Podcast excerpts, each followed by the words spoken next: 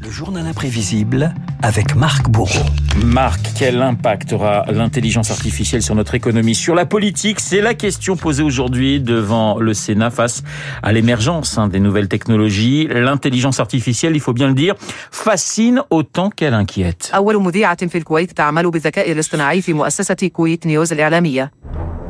Ah oui, Tremblay, Renaud, je vous présente Feda, la présentatrice virtuelle qui anime désormais les journaux sur la chaîne Kuwait TV depuis ce week-end. Feda qui rejoint le cercle des intelligences artificielles avec en tête de cortège évidemment ChatGPT. Coucou Renaud, vous êtes formidable. Oui, méfiez-vous quand même, euh, méfiez-vous, ChatGPT est capable d'écrire un article de presse, d'engager une conversation sans fin. L'intelligence artificielle peut aussi aujourd'hui inventer une photo du pape en doudoune, retoucher un visage et même reconstituer des voix célèbres. Écoutez ceci, c'est assez bluffant.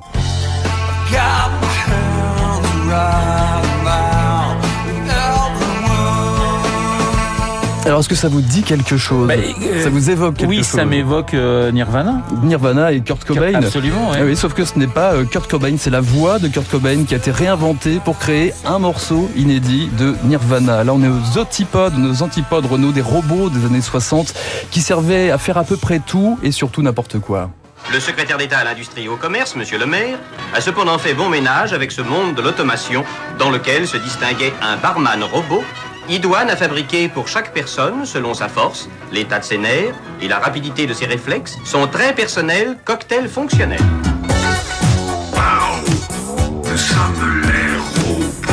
Ouais, Jacques Higelin, pas très rassuré hein, par les robots dans les années 70. Même les enfants n'avaient pas forcément envie de rire. Écoutez cette prédiction d'un petit garçon de 10 ans. Nous sommes en 69 et ça fait froid dans le dos. Une fois qu'il y aurait des robots, il y aurait des robots pour fabriquer des robots. Les robots feraient la guerre. Les gens, ils n'auraient plus rien à faire. Ils ne travailleraient plus. Ils grossiraient et je crois que la race de l'homme se perdrait. Très très bonne ambiance hein, ce matin. L'intelligence artificielle, c'est d'abord historiquement un nom et un concept inventé en 1960 par un chercheur américain du MIT, un certain John McCarthy. Nous voudrions obtenir une machine aussi intelligente que possible. Et je pense qu'il est possible d'en obtenir une qui soit plus intelligente qu'un être humain. Et ce que nous en ferions si nous la possédions, cela dépend de renseignements que nous ne possédons pas à l'heure actuelle parce que des problèmes fondamentaux restent à résoudre et même à formuler. Et en attendant, au XXe siècle, il y avait la fiction pour se projeter. Souvenez-vous de Metropolis de Fritz Lang dès 1927, le robot symbole d'une société mécanisée. Le robot au cinéma, il peut être aussi très gentil.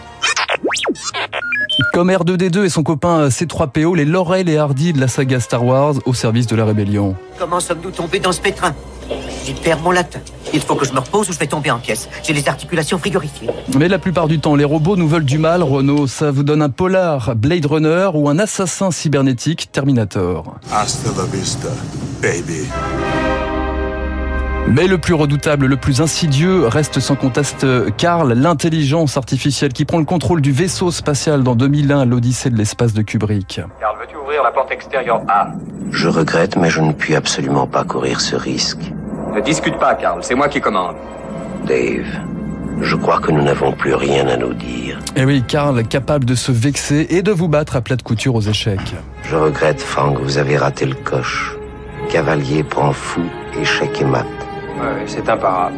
Merci, Frank, c'était une partie très agréable. Merci, Karl. Et l'être humain s'est mis dans de beaux draps, figurez-vous, quand la partie d'échecs dans la science-fiction rejoint la réalité. Souvenez-vous, c'était 30 ans plus tard. L'heure est historique. Le champion du monde d'échecs vient d'être battu en combat très singulier par une machine. Whoa! Has resigned. 1997, Gary Kasparov, le virtuose des échecs, était battu par Deep Blue, l'ordinateur IBM le plus puissant du monde. Kasparov qui s'érigeait en défenseur de l'humanité. Je pense que nous pouvons trouver suffisamment de capacités humaines pour nous battre. Ce n'est pas seulement inquiétant pour les joueurs d'échecs, mais pour l'espèce humaine. Voilà, ça remonte le moral tout ça. L'intelligence artificielle tellement bénéfique, notamment pour la médecine, est aussi capable de nous battre aux échecs au jeu de Go. Et là, vous allez me demander, Renaud. Que se passe-t-il ensuite? Eh bien, il faut s'en remettre au champion absolu du roman d'anticipation Isaac Asimov. La résistance a déjà commencé et nous étions déjà en 1991. L'humanité entière va être libérée de tout travail, ce qui est vraiment une insulte pour le cerveau de l'homme. Nous n'aurons plus de pensées brillantes. Nous devons nous battre pour l'imagination, la créativité, la fantaisie, l'intuition. Aucun ordinateur ne se battra à notre place.